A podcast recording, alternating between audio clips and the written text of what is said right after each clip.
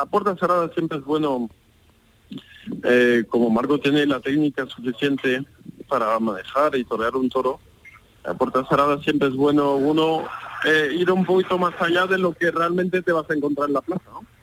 Eh, un poco más. Así es una forma para que luego, pues cuando sale el cero, lo veas más fácil. Y en, alguna ocasión, pues atorado toreros y en alguna poca ocasión también algún toro. Qué bien. Bueno, pues enhorabuena, Juan, que disfrutes del resto de la corrida. Imagino que ya está terminando, ¿no? La, la corrida de Alba de Tormes. Está terminando el quinto toro ahora. Sí. Mm, Muy bien. Enhorabuena, Juan Bautista. Muchísimas gracias por atendernos. Muchas gracias. Gracias a. Adiós, buenas tardes. Asombroso no, lo siguiente. ¿A que sí? Descubrir un- una personalidad como la, la de Marco Pérez, sin duda. Vamos a Jaén. Ha terminado ya la corrida, Javier. Buenas tardes, compañeros. Esto ha terminado por las nubes. Esto ha sido un manicomio. Al final Lea Vicen ha sacado agua de donde no la había, ha cortado orejas, pero el tremendo rabo de Leonardo Hernández ha puesto Jaén, que yo creo que es que la gente se lo ha olvidado que estaba el Barcelona y el Madrid. Y yo, esto ha sido, vamos, se ha divertido la gente muchísimo. Y aquí estoy en la puerta de cuadrilla que he secuestrado al padre de Leonardo Hernández, que el hombre ha sufrido esta tarde de lo más grande. ¿Te está oyendo, compañero? Maestro, ¿qué tal? Buenas tardes. Juan Ramón, me alegro mucho irte, hombre. Un abrazo muy fuerte desde aquí. Igualmente, hemos hablado con tu hijo y de verdad que este final de temporada ha sido una inyección de moral tremenda, ¿verdad? Pues- y para toda la familia. Pues sí, la, sí, la verdad que cuando los toreros triunfan esto es un veneno tremendo y, y se sufre, se pasa mal, pero cuando hay momentos como los de hoy, como los del otro día en Zafra, pues eh, eh, te, te compensa todo, te compensa todo y te da moral y te dan ganas de seguir luchando y de seguir adelante y de seguirlo apoyando porque la verdad que merece la pena. ¿no? Maestro, ¿con, ¿con quién has sufrido más? ¿Contigo mismo o con tu hijo? Porque Hombre, te voy a decir una cosa, eso no tiene ni punto de comparación. nada, ¿no? Lo, lo- lo mío era un juego al lado de lo de, lo de mi hijo, para mí me refiero, ¿me entiendes? Sí. Eh, yo, yo me divertía toreando, eh, tenía días mejores, días peores, pero lo llevaba de otra manera completamente distinta. Yo sufro ahora una barbaridad, por- porque también uno pues ve las cosas antes de que pasen, eh, se sufren porque, porque el toreo tiene mucho riesgo, aunque, aunque muchas veces no se ve, Hmm. y, por, y luego pues porque también pues hace falta los triunfos y para estar ahí hay que triunfar y hay que cortar orejas y hay que cortar rabos y hay que, y hay que funcionar, ¿no? Claro. Y entonces pues se sufre. Claro que se sufre. Bueno, en lo que decías que muchas veces no se ve el peligro. eh, Fíjate, yo ahora estamos haciendo un programa en Canal Sur Televisión que se llama Todo Caballo y, y el otro día mm, aprendí a hacer un, un quiebro con, con un carretón. ¿Sabes? Me Ah, con un carretón, ¿no, Sí. compañero? Espera, espera. Luego me puse delante de una vaca vieja, pero más o menos, mm, en fin, Bueno, do- pero eres- domesticada. Entonces, cuando yo intenté, me, me dijeron, bueno, bueno, eh, la rienda al lado derecho y deja al caballo, que haga, que meta las manos al lado derecho y se vaya al lado izquierdo del solo, ¿no? Era increíble.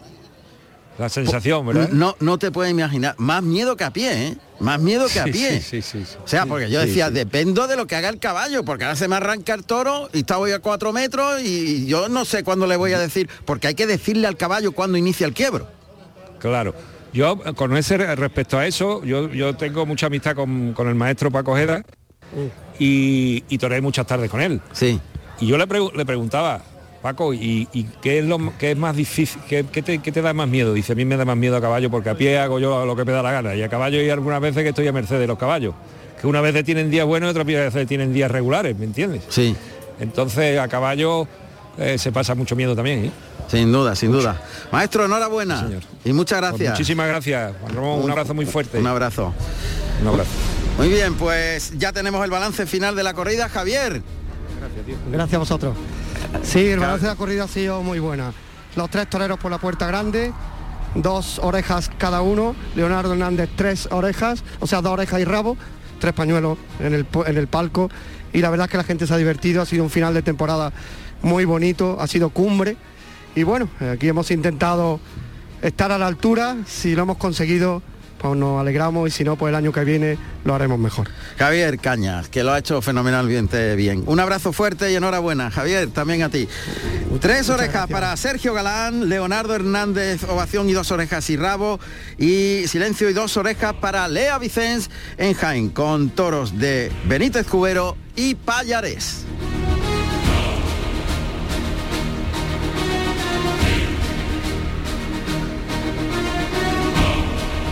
Y antes hablamos en el callejón de la Plaza de Jaén con Simón Casas y le anunciábamos que íbamos a hablar con su socio, con Rafael García Garrido, que nos atiende justo en este final de temporada. Rafael, buenas tardes.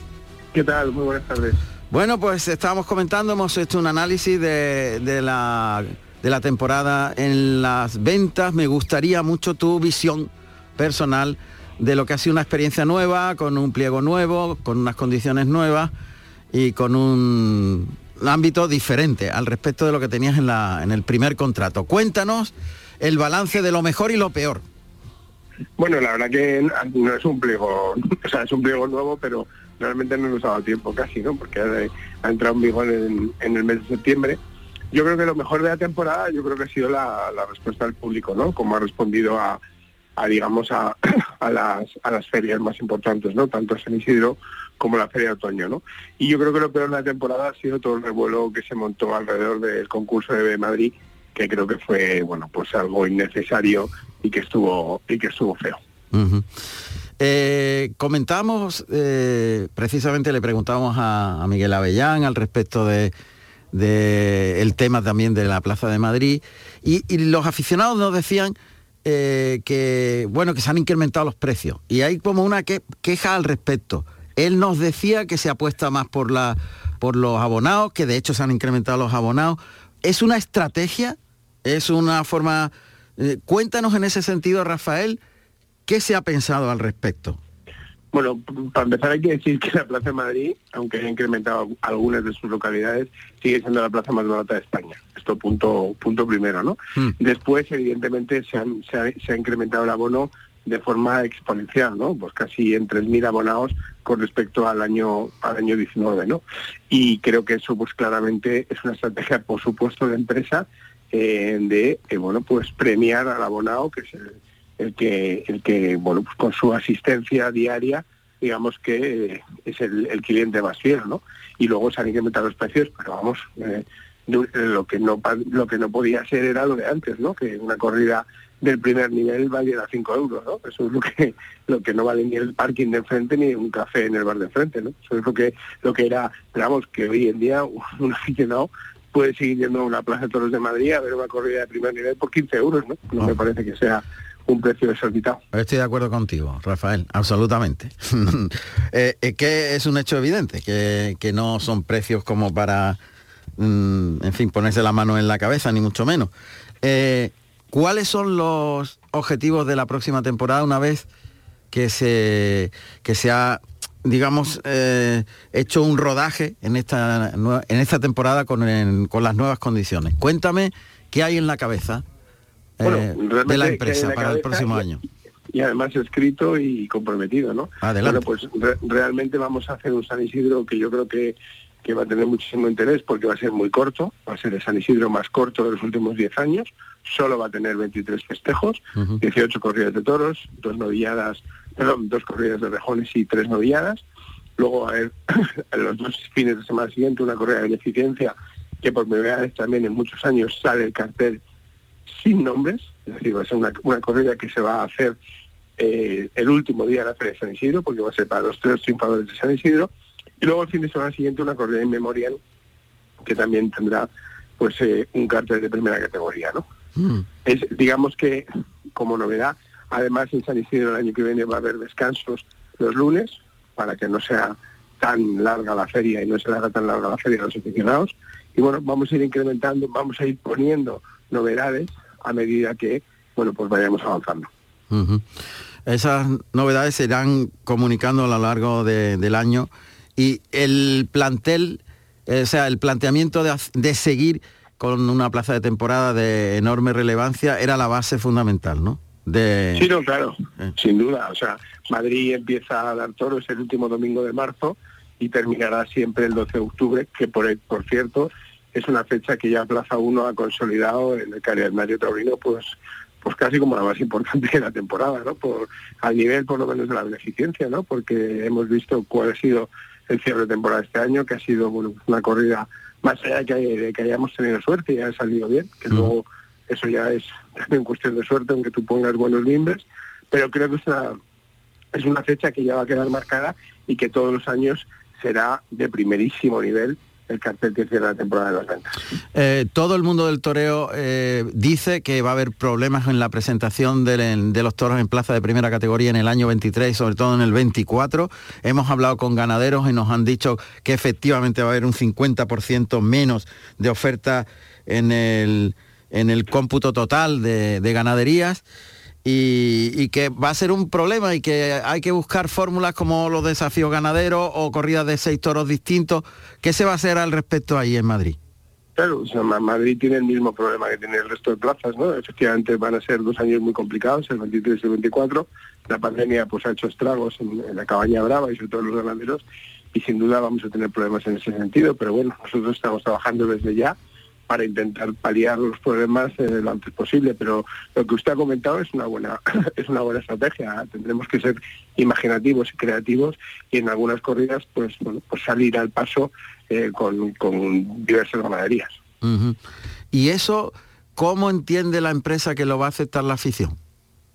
Bueno, la afición lo, debería aceptar eh, de buen grado en, de, porque además es que no es que no hay otra o sea que, es lo que hay o sea no no es que nosotros lo queramos imponer o que nos beneficiemos de algo no no es que el problema que tiene el campo bravo es el que tiene y más allá de que por supuesto trabajaremos estamos trabajando desde ya para intentar que nos afecte lo menos posible. La plaza de toros de Madrid bueno pues tiene un toro determinado y ese toro está pero eh, bueno pues lo tendrá que aceptar yo creo que la intransigencia eh, cuando la situación eh, no es sobrevenida por la empresa ni por ni por un capricho, sino que es bueno pues producto de lo que ha pasado en estos años, pues yo creo que la, afición lo va a aceptar bien y, lo, y la autoridad, y entiendo que entre todos vamos a intentar sacar esto adelante, que es de lo que se trata. Muchísimas gracias por atender siempre a Carrusel Taurino, Rafael. Muchas gracias. Un placer. Muchas gracias a ustedes. Un abrazo. Rafael García es el empresario de Madrid. La verdad que personalmente yo creo que la plaza del año ha sido Sevilla, sin duda, en la temporada, en el contexto general. Y es mi opinión. Luego en el comité de expertos vamos a debatir sobre los triunfadores de la temporada eh, con respecto a los toreros, las ganaderías y las plazas.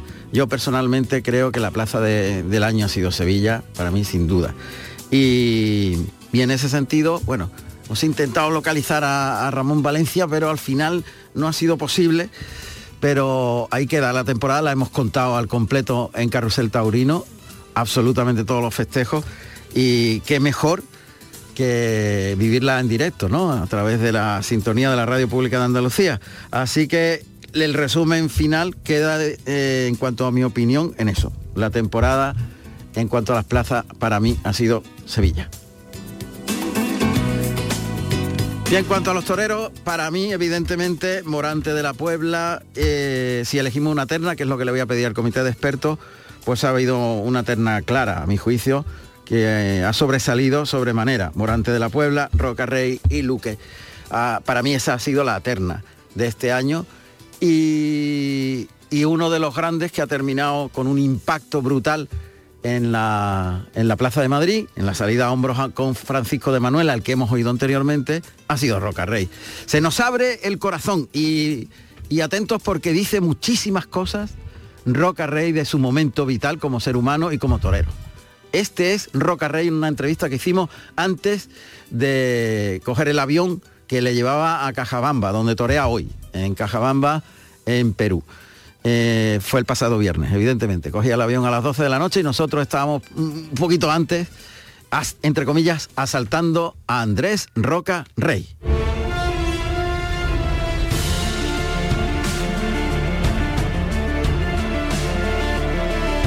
Andrés Roca Rey, nacido en Lima, Perú, el 21 de octubre del año 1996. Tomó la alternativa en Nimes, Francia, el 19 de septiembre del año 2015, actuando como padrino Enrique Ponce y como testigo Juan Bautista con toros de Victoriano del Río.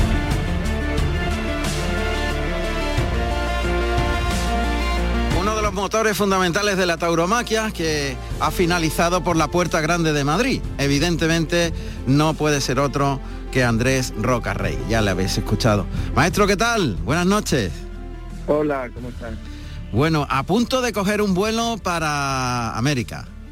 Sí, a, Lima, Perú. Correo ahí el, el día domingo, pasado mañana. Muy bien. Pues eso significa que no se para en la temporada, termina la temporada española, pero, eh, pero sigue la temporada en América. Sí, efectivamente.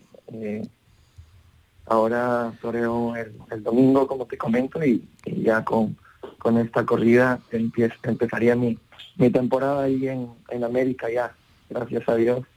Eh, este año, mm, ya después de todo lo que se sufrió con la pandemia y y América estaba muy, muy dolida, eh, ahora parece que, que habrán más corridas por ahí. Mm, eso está bien, la normalidad por fin. Bueno, ¿qué balance hace Andrés Rocarrey de esta temporada? En bueno, te puedo decir, ha sido una temporada primero ilusionante de primera hora. Eh, mm, después, la verdad, de, un año que para mí fue duro, el, el 2000 21, la preparación, los esfuerzos, todo lo que conlleva, ¿no? El, preparar, el prepararse para una temporada, eh, para mí, como persona muy decisiva en ciertos aspectos, pues que, que todo, como te digo, después de, los esfuerzos, pues pues salga salga tan bien, ¿no? Tan, como como como como ni soñado, ¿no?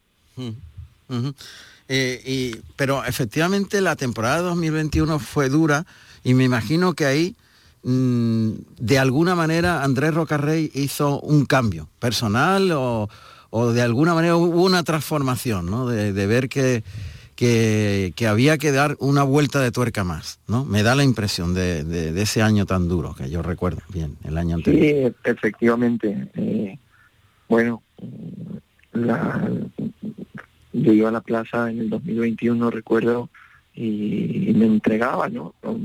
Yo, yo iba comprometido con todo el compromiso y con toda la, la verdad del mundo, pero es verdad que, que notaba que, que la respuesta de, del público y, y, hasta mis mismos sentimientos no, no eran los mismos quizá que, que en otros momentos, ¿no?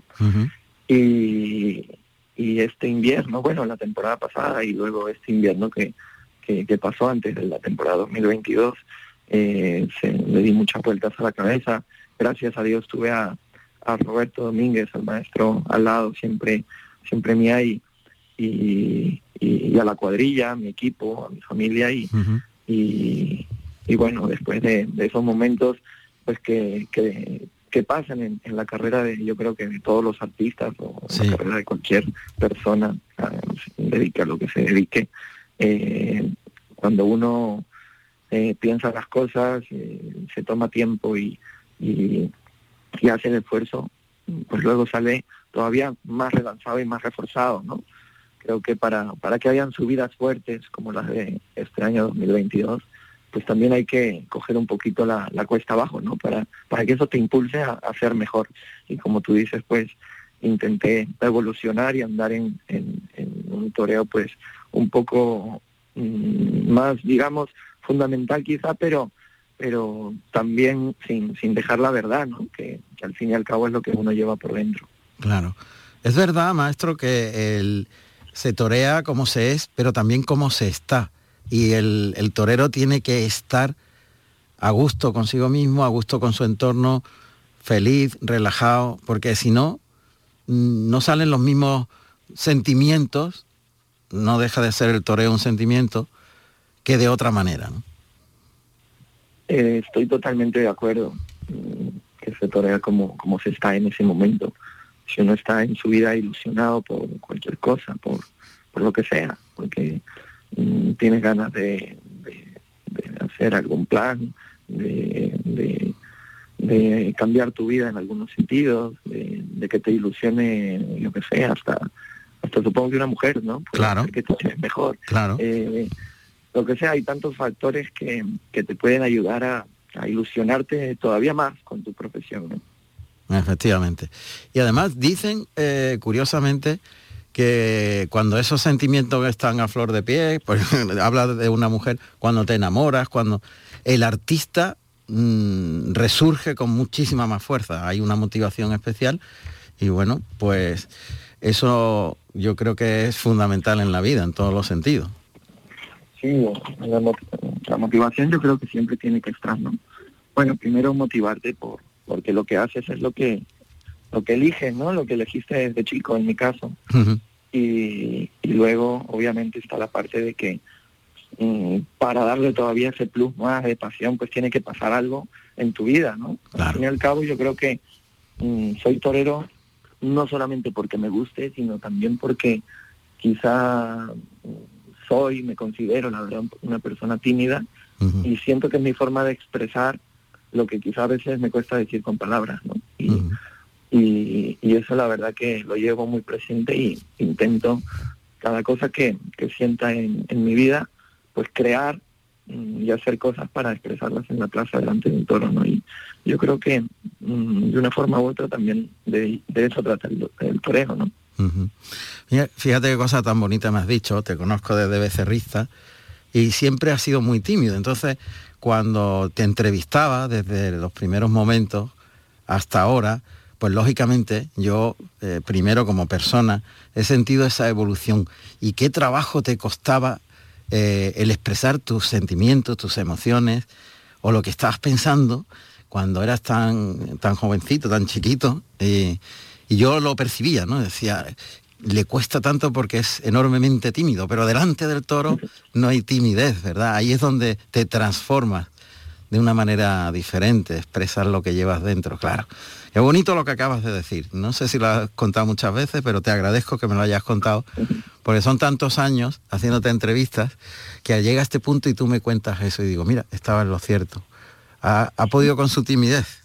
No es que pueda o no con mi timidez, yo creo que, que la timidez o el ser muy hablador o el ser un, lo que sea, pues va con la personalidad de cada uno y uno tiene que aceptarse como es, ¿no? Creo mm. que la timidez también tiene su parte bonita, es un arma de doble filo, como también es hablar mucho, y cada uno pues Dios lo crea y, y, lo hace a la manera de, la cual somos, ¿no?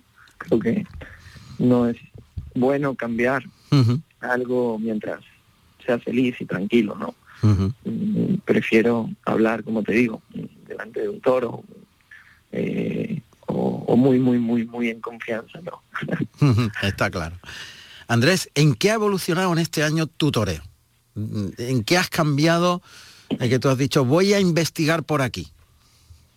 Bueno, mm, primero en, algunos sentimientos delante de, la cara de los toros, en, eh, no solo buscar un toreo por, por un camino, el, el de valor quizás, sino también el intentar mm, buscar el toreo, un toreo quizá que lo he intentado, que supongo que, iré evolucionando día a día y entrenamiento tras entrenamiento, porque es lo que lo que a mí me gusta, ¿no? Crear y, y, torear, ¿no? Al fin y al cabo es lo que hago desde chico y, y, es lo que lo que lo que me gusta hacer, ¿no?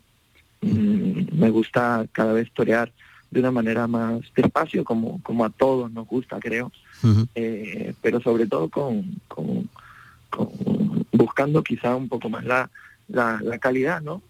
Sin, sin, sin tantos movimientos, tanta, sin tanta mm, rapidez, sin tanta violencia, más bien un toreo más asentado, ¿no? Me gustaría que sea el, el toreo eh, que, que quiera seguir consiguiendo, ¿no? Yo creo que uno nunca termina de hacer, como dicen, su faena perfecta, pero, pero muchas veces eh, en un toreo, en un, en, un toro de salón o, en un tentadero, eh, te acercas mucho, ¿no? Y, y de momento no he toreado como yo quiero en la plaza, pero, estoy seguro que algún día va a llegar y, y ese día seré feliz.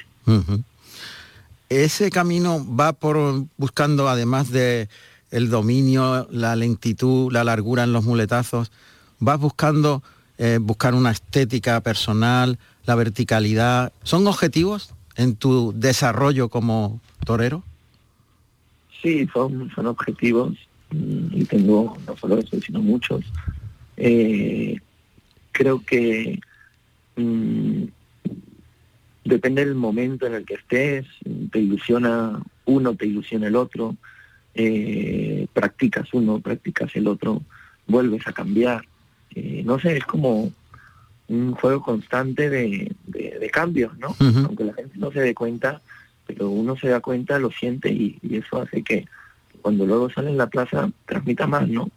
Y uno quizá en el cundido pues dice, me está transmitiendo más que otros días y quizá está haciendo lo mismo, pero, pero me llega de otra forma, ¿no? Y es por la ilusión que, que tú le has cogido a, a un simple tonto detalle que, que, que hace que una faena sea grande, ¿no? El simple hecho de cruzarte ya te está llenando y, te está ilusionando eso que, que el, derechazo, aunque sea una cosa completamente distinta al cruzarte, ya es otro. No sé, es, algo raro, ¿no?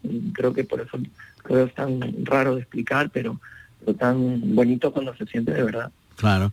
Estás continuamente buscándote, investigando dentro de ti y delante del toro. Es Sí, el, día que uno pare de buscarse, o el día que yo me pare de buscar y ya no sepa qué, qué más hacer, mm, y sienta que, los años o, el tiempo anterior en el que estoy viviendo mm, prácticamente toreo igual o, no veo un cambio ni, a mejor ni a peor, eh, supongo que, será el día de, retirarme, ¿no? Porque porque sería que, el alma pues ha dicho hasta aquí nomás y hay que torear con el alma, con pasión, con, entrega y con, mucha ilusión, ¿no? Al final la ilusión es lo que, lo que mantiene una, una faena viva, ¿no? Evidentemente el broche de oro de la temporada es salir por la puerta grande de Madrid. Pero a lo largo de esta, de estos, ya, ya quiero terminar, que sé que, tienes mucha prisa.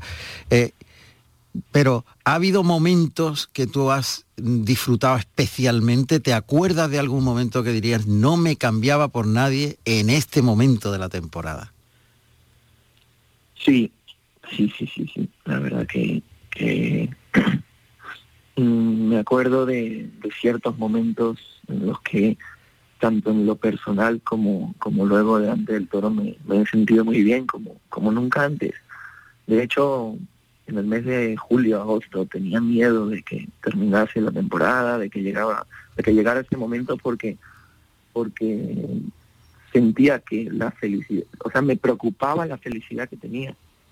Mm, nunca había sentido eso, o sea, que te preocupe que seas tan feliz, que, que entrenes con tanta facilidad, que, que, que, no te cueste trabajo el hecho de, de salir a entrenar, el hecho de despertarte, el hecho de, vestirte de torero, que, todo lo disfrutes, pues no sé hasta qué punto sea tan bueno disfrutar tanto, tanto, tanto, ¿no? O sea, que, no sé, mm, me preocupaba un poco, es muy gracioso esto, pero, pero, y, me preocupaba. Te preocupaba que, se acabara, que se acabara, claro, esa felicidad. Sí, es que disfrutaba tanto entrenando y no me costaba trabajo y, luego toreando y todo que decía, oye, lo mismo no me estoy esforzando tanto, lo mismo eh, ya dejo de triunfar o, dejo de deja de, irme bien, no. Parece que, que para que salgan bien las en la plaza las cosas, uno tiene que, que, sufrir un poco en el entrenamiento, ¿no? Es a lo que estamos acostumbrados, pero la verdad que esta temporada ha sido única y, y la recordaré toda mi vida. Eh, yo creo que, según tú, o sea, ya volviendo un poco a, a lo de las corridas, mm, creo que la tarde de Málaga, en la Ticasiana, fue una tarde muy bonita. Sí. Eh, luego Huelva, en, diferentes sitios. Estaría contigo hablando muchísimo tiempo, pero sé que tienes que coger un avión y marcharte a, América. Esta entrevista la estamos grabando viernes para que todos los oyentes lo sepan, porque el maestro Andrés Rocarrey tiene que coger un avión en dos horas para hacer su temporada americana. Pero la última ya, de verdad, estoy tan a gusto hablando contigo que no quiero que se termine yo tampoco la, la entrevista, Andrés, como a ti cuando estabas entrenando. La última, ¿te marcas algún reto para la próxima temporada en España? Eh, sí, muchos, muchas ilusiones que, van dando vueltas en la cabeza, pero, pero de momento me gustaría más pensar en la temporada americana. Sí. este año he aprendido que, bueno, llevo ya con esta mentalidad un tiempo, pero este año me he terminado de convencer de que hay que ir paso a paso. Ahora llega América, llega México, Colombia, Perú, Ecuador, a Venezuela también regreso. Y, y, quiero sentirlo, ¿no? Quiero primero pensar en América, darle a la gente lo que, lo que seguro esperan y seguir evolucionando, obviamente, el mitoreo para, para el futuro y, y, y, sobre todo pensar en, el presente, ¿no? Ya luego supongo que, que poco a poco, pues, mientras se vaya acercando la fecha de, volver a España, pues uno eh, volverá a centrar sus, sus ideas en, en España. Me ha encantado hablar contigo, Andrés. De verdad, ha sido una conversación fantástica, pese a que tienes la bulla y la prisa de montarte en un avión. Te lo agradezco profundamente que hayas tenido este tiempo para los oyentes de Carrusel Taurino y te deseamos toda la suerte del mundo. Muchas gracias. Bueno, ya nos vemos pronto. Nos vemos pronto. Un abrazo, maestro. Suerte. gracias.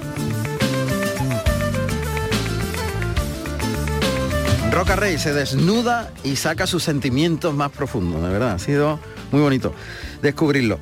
Bueno, final de los tres festejos que teníamos en marcha en directo. Resultado, vamos allá.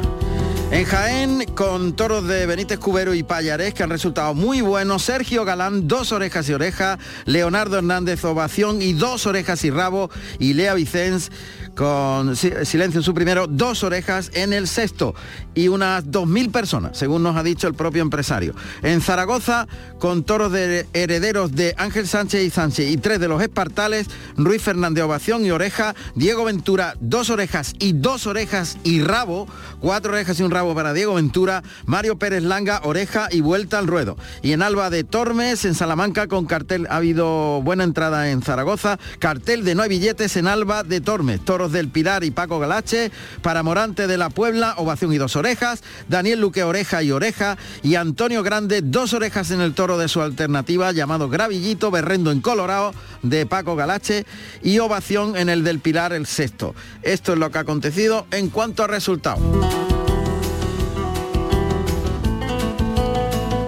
Y bueno, eh, empiezo diciendo que eh, teníamos la intención de hacerle una entrevista ayer a Morante de la Puebla para que la tuvierais hoy, pero la cosa no, no salió medio bien y bueno, lo dejamos para otra ocasión. Ha terminado muy tarde la corrida que ha hoy en Alba de Tormes y por eso no le tenemos. Eh, pero para mí, evidentemente, como para todo el mundo, ahora lo veremos, lo de Morante este año ha sido histórico absolutamente y, y ha terminado la temporada más fresco que la empezó, con una capacidad eh, mucho mayor incluso que al principio en todos los sentidos. Ha sido increíble. Pero lo vamos a debatir en un comité de expertos especial en el día de hoy, en el que se asoman ya nuestros compañeros de toda la vida de Dios. Hay que decir que Pedro Chicote no puede estar hoy porque está cuidando con su familia la cosa, le mandamos un abrazo muy fuerte y que no pasa nada, pero que tiene que estar atento a la familia. Así que un abrazo, Pedro. Eh, comenzamos ya. Venga, comité de expertos. La antigüedad, yo creo que por orden de antigüedad, el maestro Tomás Campuzano, que debuta en el comité de expertos. Maestro, ¿qué tal? Buenas tardes. La antigüedad taurina, porque en el comité de expertos entra ahora. ahora, ahora de hablar yo creo que hay gente. Uy, no tengo buen sonido, maestro. No sé si... No, no, no hay buen sonido. Hay que... Hay que mejorar, hay que cortar el manos libres. Maestro, si no, no se oye bien en la radio. Venga. Ahora perfecto, ahora muy bien, ahora fenomenal. que, decían que creo que hay gente que son de, mayor antigüedad y que saben hablar mejor que yo, pero bueno, aquí estamos. Pero hombre, hay que recibir al maestro como se merece, ¿no? ¿Verdad que sí? A ver, yo creo que Ángel Cervantes es más antiguo. A ver, don Ángel, Buenas. andamos. Buenas noches. Y el maestro siempre por delante, ¿eh? por ah, supuesto. Abriendo, abriendo el paseillo. Y, no podía ser de otra manera, hombre. Sí, y, Luis Miguel Parrado, también antiguo tela. Buenas noches, Luis Miguel. Buenas noches. ¿Estamos, ¿Estamos hablando de antigüedad o, de edad? Eh, bueno, es verdad, de antigüedad tú eres el más antiguo, pero en edad, en edad, le, en edad le gana Ángel, yo creo, ¿no? Yo estoy en 55, no sé, ah, no, un poquito. ¿Que, eres del, año 55? Pues te conservas. No, no, no, 55, no, no, no, ahora, 55 ahora no quieras cambiar, ¿eh? 55 abriles. Ah, está, está, eh, Íñigo es el más jovencito, pero también antiguo tela, ¿no? Íñigo Crespo, buenas noches, Íñigo. Muy buenas noches. Yo soy el más jovencito, yo soy el más jovencito de, del grupo y, nada, oye, un honor, un honor poder compartir este ratito de tertulia con un torero al que admiro desde mi niñez por los triunfos que le vi en eh, mi querida Plaza de Toros de Vista Alegre, que es el maestro Tomás Campuzano. Es un honor y lo digo públicamente. Bueno, como experto taurino el maestro Tomás Campuzano, pero ya como experto en la radio, porque no vea el lío que ha formado. Así que, oh. bueno. Pues, vamos a intentar aprovechar el tiempo porque los últimos cinco minutos, mm, como siempre, lo dedicamos a la despedida, ¿no? ¿Eh? Entonces, tenemos 20 minutitos y yo quiero que cada uno de vosotros, brevemente, ya entramos en coloquio, me diga los triunfadores de la temporada para vosotros, en cuanto a, torero, ganadero, eh, si queréis incluso la plaza, por supuesto que sí, la plaza más importante para vosotros en la temporada, eh, picador y, subalterno. Y, y, brevemente empezamos por, a ver, empezamos por el maestro Tomás Campuzano, que debuta hoy. Maestro, adelante, venga, vamos allá. Mira, eh, bueno, yo de, torero, hombre, hay un ramillete de toreros importantísimos que, y de toreros jóvenes que han destacado muy fuertemente, ¿no? A la cual eh, yo les admiro y, hombre, no sería a lo mejor lógico de nombrarlos a todos, pero que... Maestro, tenemos que ceñirnos a tres, que esto es la radio. Por eso, por eso, yo me, yo me, yo me ciño a un cartel que serían tres, Morante, Rocarrey y Daniel Luque. Bien, perfecto. Este es el cartel que a mí me, ha llamado la atención mucho por cómo ha andado Morante sobre todo, Morante por delante porque ha hecho un temporadón extraordinario, Roca Rey porque empezó la temporada de menos a más y llegó a una culminación en Bilbao eh, fuera de lo que es eh, normal del toreo y Daniel Luque que ha mantenido una regularidad extraordinaria. A ver, ganadero. Ganadero, pues mira, eh, yo, de ganadería, de ganadero, eh, ganadería eh, tengo un, ganadero que, yo creo que ha sido para mí la corrida más completa, que fue lidiada en, Málaga, la de Daniel Ruiz, pero me quedo con el toro con el toro manzanillo de Juan Pedro Domé indultado en, en Huerva por su bravura, su nobleza, su casta y su y su repetición. Una plaza. La plaza, pues yo me quedaría con, con, tres, tres, tres, tengo tres, tres plazas, el Puerto Santa María, Sevilla y Málaga. Muy bien.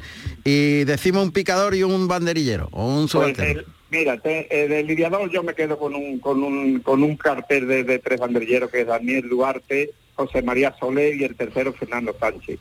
Y de picador, Paco María. Fenomenal. Fíjate cómo ha este debutado, con vamos, radiofónicamente cumbre, corto y por derecho, como debe ser. Bueno, yo no, yo no, no quería extenderme mucho, es la primera vez que lo hago, no sé cómo, Muy bien. el tema, pero... Enorme, maestro, ahí. Sobre mi manera de ver. En corto y por derecho, venga, vamos, adelante, por orden de antigüedad. A ver. Bueno, pues por mi parte, pues coincido, ¿eh? se van a repetir nombres. Quiero, decir que no iba, no, iba yo muy descaminado a mis pronósticos. Vamos a ver. Yo en cuanto a torero, hombre, lo de Morante, lo que lo que estabas hablando al principio, antes de entrar en, en comité, Ramón que, que, ya no hay palabras ¿no? para definir lo que ha sido la temporada histórica de un torero que, que tenemos la suerte de disfrutar, ¿no? porque yo creo que, lo grande de, de, la temporada de Morante es que lo que lo, que lo, estamos viendo y lo que estamos disfrutando lo podamos contar, ¿no? Pedimos la temporada 2022 de Morante, del centenar, o sea, del más de, las más de 100 corridas ¿no? que, se ha echado a los lomos. ¿no? Yo también querría incluir a Daniel Luque ¿eh? en esta en esta terna de mejores toreros. Yo creo que Daniel Luque se encuentra en un momento de, madurez espléndido. Yo creo que lo ha superado todo ya y bueno, pues este año lo hemos visto sobre todo disfrutar y torear muchísimo para él, conectado también esa misma forma de expresarse, ha conectado muchísimo con los tendidos. Y no me querría olvidar y hacer una mención especial tal vez a Emilio de Justo, ¿no? por una temporada muy muy complicada, muy dura, marcada por esa terrible cogida en, Madrid a principios de temporada, y que ha sido un ejemplo de superación, ¿no? Y que ha vuelto pues prácticamente tal, tal y como estaba, como el primer día, ¿no?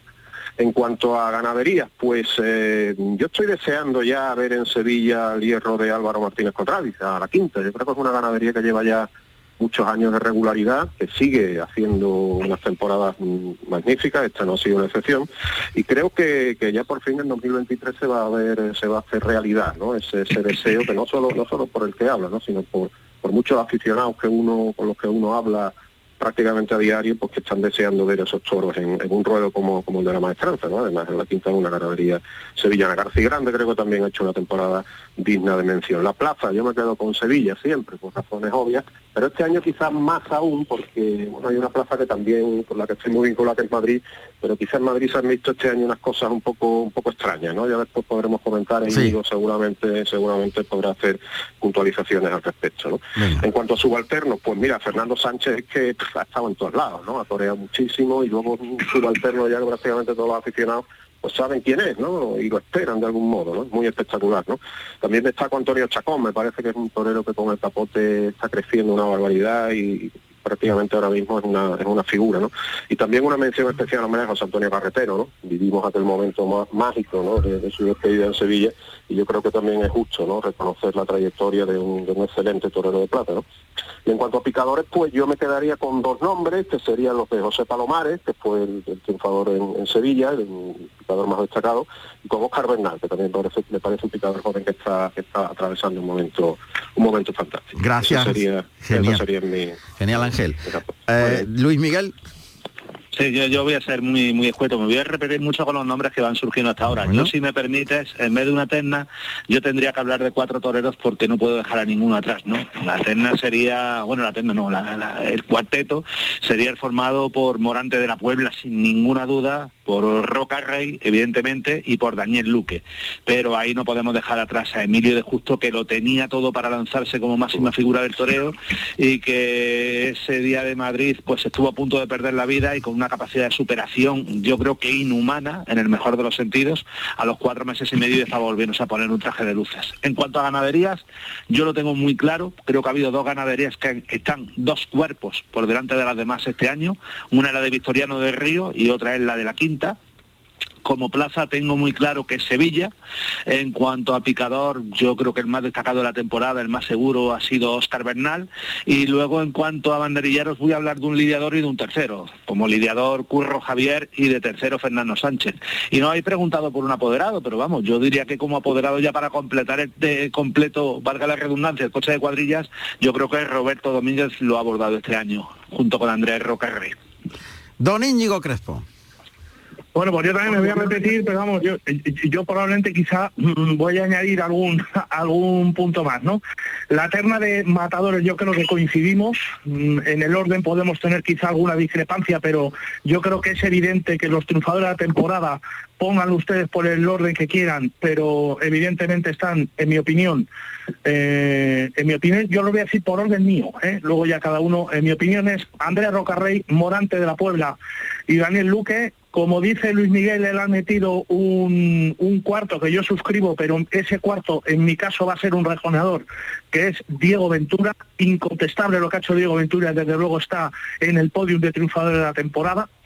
Ganadería, em, yo me quedo con Vitoriano del Río, la más regular, la que tiene el toro más seguro, en mi opinión, ha sido la, ganadería que ha marcado eh, un punto de diferencia con respecto al resto dentro de un año donde han investido muchos toros y ha habido mucho toro y mucha ganadería con muchos registros y, mucho toro bravo. En cuanto a las cuadrillas mm, de banderilleros, mm, me quedo con dos lidiadores. Uno que se va y que desde luego me quito por, él, el maestro José Antonio Carretero. No me quiero olvidar de un torero de Madrid que se llama Rafael González, que es un lidiador excepcional. Y de tercero, mm, como todos habéis dicho a Fernando Sánchez, que desde luego admiro y me parece un tercero fantástico, yo quiero mm, añadir otro tercero que mucho lo que nos decís y que probablemente este año ha sido su consagración como tercero, que es Alberto Zayas.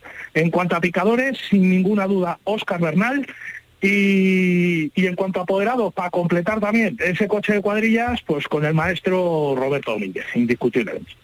Bueno, pues ya tenemos la opinión de todos. Ya veremos qué pasa con los premios Carrusel Taurino. que una cosa, la plaza, la plaza, la plaza, la plaza, sí, la, plaza monumental de las ventas de la calle de Alcalá. Vale. Bueno, ahí, ahí. Cada, uno va a repasar su casa. ¿Cómo, cómo quiere la, que, cómo quiere la querencia? Eh? Este la querencia. No, no, no. Luis Miguel, si fuera la este querencia, si fuera la querencia... Mm. A ver. No, este- no, no, pero habla, claro, ¿este año qué? Venga. Porque este año la este venta no yo visto desde fuera, ¿eh? yo he estado en las ventas este año un par de días solamente, pero yo he visto a las ventas muy lejos, muy lejos, muy lejos de las ventas que yo conocí, ¿eh? muy lejos. Pues probablemente por eso, probablemente por eso, Luis Miguel, me gusta cada día más las ventas, por esa pérdida de, perjuicios, por esa forma de imponerse el público con respecto a un sector que quiere secuestrar durante muchas tardes pero, pero que público, Íñigo pero qué público, qué público tendrán que, tener las ventas, las ventas, vamos a ver una cosa, las ventas es un mascarón de prueba. Y si el pastor pierde el norte, lo pierden todas las ovejas. Y yo estoy viendo las ventas que el pastor está perdiendo el norte. ¿Qué pasa? Que, es muy malo que haya gente que proteste, que proteste presencia. ¿Y Sevilla no ha perdido el norte? Pero Que no sea esto un diálogo, ¿eh? que son, es un cuarteto, un cuarteto, un cuarteto. Es que eh, lo de perder el norte, mm, según quién, no es que vamos a venir aquí ahora nosotros a repartir carnes de aficionados. Pero si es que no se trata de repartir carnes de aficionados, se trata de que... No, ve, claro, si, si, empezamos a decir que lo que valoran determinadas personas sí, lo que valoran otras no, pues yo creo que estamos perdiendo el norte nosotros que lo que valora una persona, por ejemplo, proponer a alguien que hoy ha debutado en el comité de expertos como esto más Campuzano, pues a lo mejor vale más que el que vaya a tomarse 20 copas. Porque yo el otro día estaba en la presentación de un libro y sentí vergüenza ajena de la discoteca que había montado afuera. Por ejemplo, ¿estamos? Amigo, oye, perdona, perdona, que no, que no vamos a entrar en un diálogo, cada uno habéis ah, puesto su yo opinión. Yo respeto, Luis Miguel, tu opinión, ¿eh? Respeto tu opinión, por supuesto, no faltaba más y sabes que, vamos, te tengo admiración por muchas cosas. Y yo la pero, pero yo personalmente... Yo personalmente, yo personalmente en ese aspecto mm, dejo un detalle. A mí no me parece mal. A mí no me parece mal que se acerque, eh, que se esté introduciendo gente nueva a las ventas, eh, gente con otra perspectiva, aire fresco, que vayan a los toros a divertirse. A mí no me parece mal como van a divertirse. un, momento, un momento, un momento, un momento, un momento, que se nos va el tiempo. Yo quiero escuchar a Ángel Cervantes y al maestro Tomás Campuzano. Porque eh, estamos hablando de, una plaza, pero entra Sevilla también, como acaba de meterse en el en el tema. Quiero oírlos y después seguimos. Venga, a ver. El, maestro, el maestro. yo, Mira, yo, a mí, a mí, yo entre Sevilla y Madrid, indudablemente me quedo con Sevilla, ¿no? indudablemente, maestro.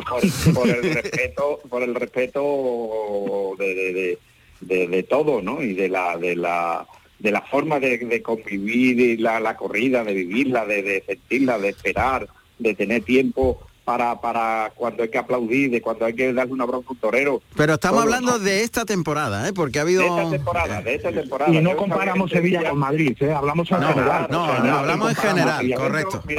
Yo, por eso también tenía metido, la, a, mí, a mí Málaga este año me ha gustado mucho el comportamiento del público, la, la, la, afición como acudió, mucha gente joven y también he, puesto el, el, puerto Santa María porque también es una plaza a tener muy en cuenta que es una plaza veraniega pero que, que, que, está en un proceso de, recuperación extraordinario y, yo creo que, que también tiene su, su importancia porque es una plaza que es de segunda pero que tiene que tiene también la repercusión que, mm. que, y la seriedad que se le tiene que dar a, a una corrida de toro y a, y a la y a la presentación y a la y a la organización sobre todo, ¿no? Porque yo eh, yo he puesto las, las plazas estas por, por, por, la forma de organizar y por la visión de, de, de montar carteles con, con, con, con, con mi idea hacia el, hacia el público, ¿no?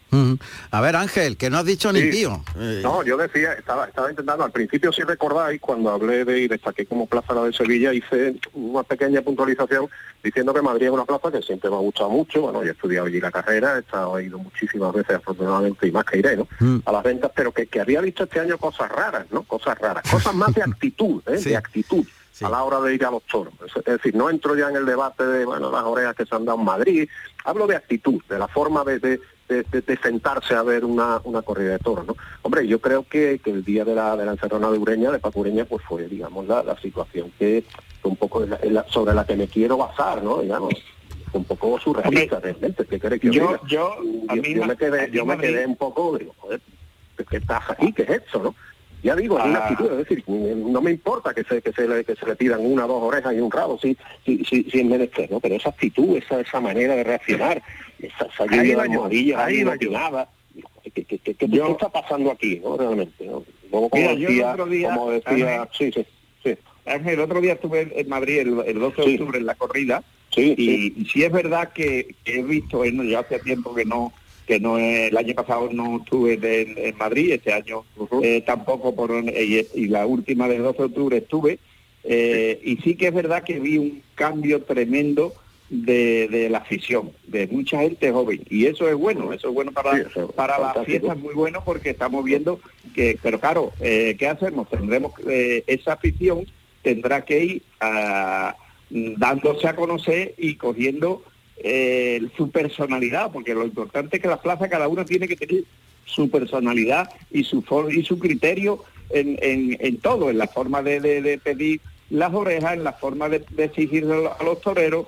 Y, y, el otro día sí es verdad que yo vi un poco de desajuste en la gente joven, mucha gente joven que es muy bienvenida, que estamos agradecidísimos, pero si no, si no mucho criterio de ver eh, lo que están viendo, lo que estaban viendo en la plaza, ¿no? Oye, Se que dejaban llevar de, de, un, de, una corriente de un lado y de otro y vale. había un, varios sectores, ¿no?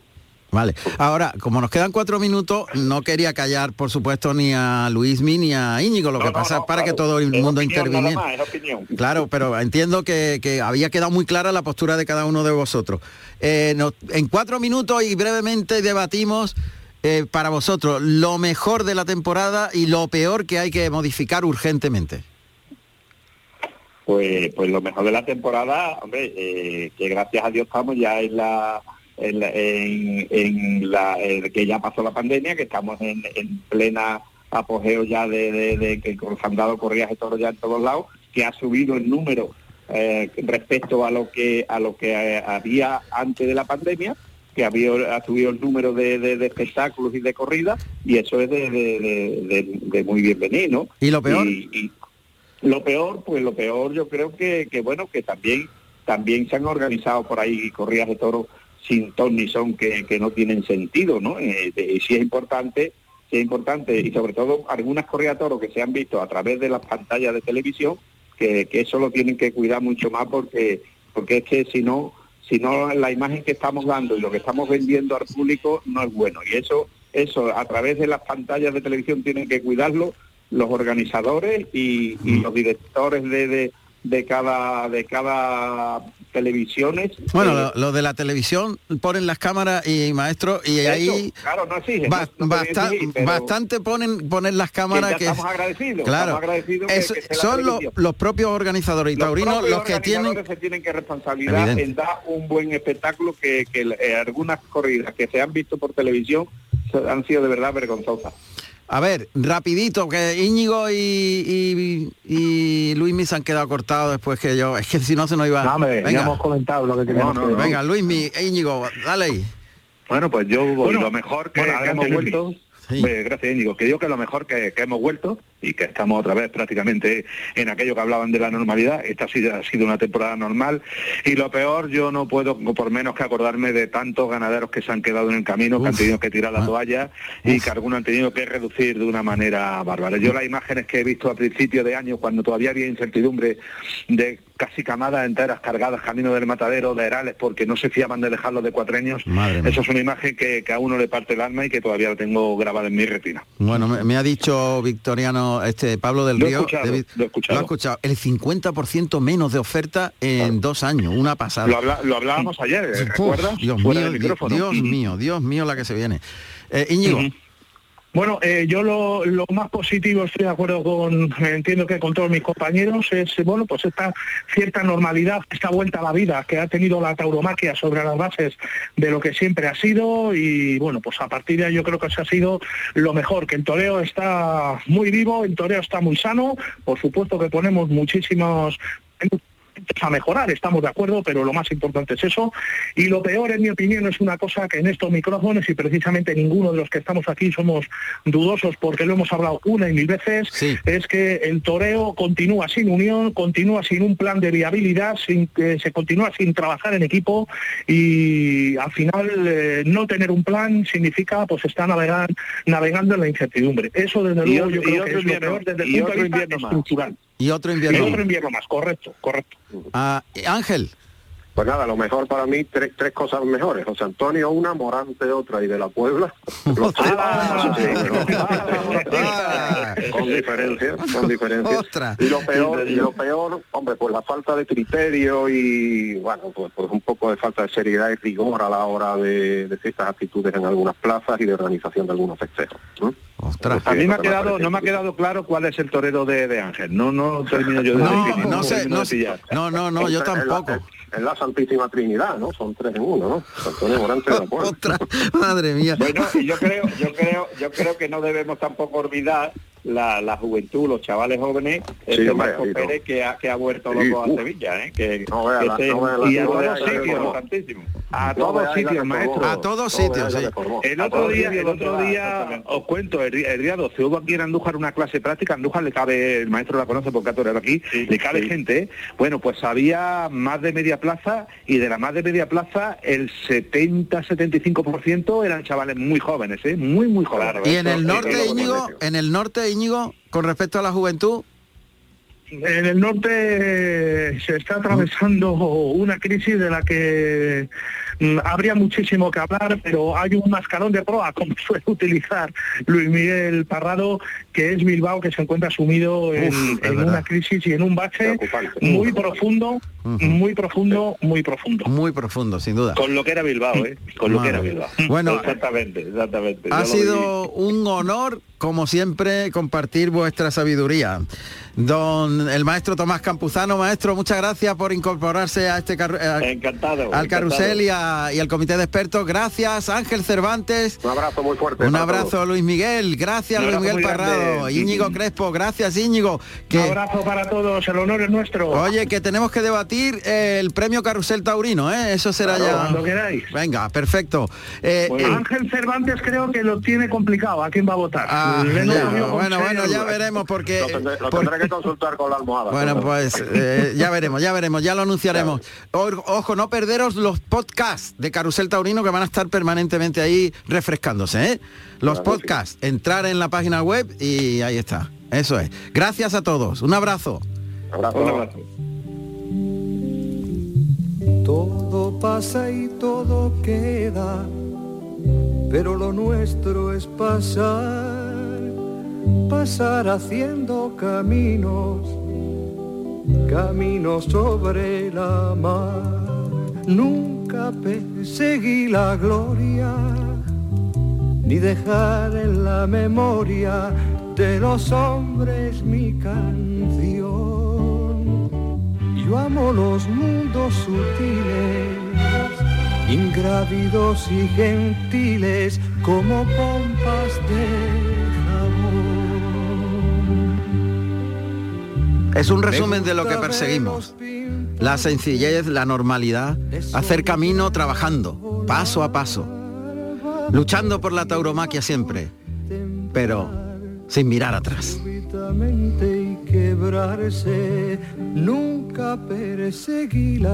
Jamás.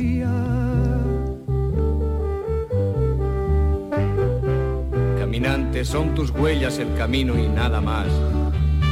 Caminante, no hay camino, se hace camino al andar. Al andar se Don hace José Carlos. Muchas gracias. José Carlos Martínez Sousa. A ti siempre, Juan Ramón. Muchas gracias. Lo has vivido con emoción, ¿no? Sí.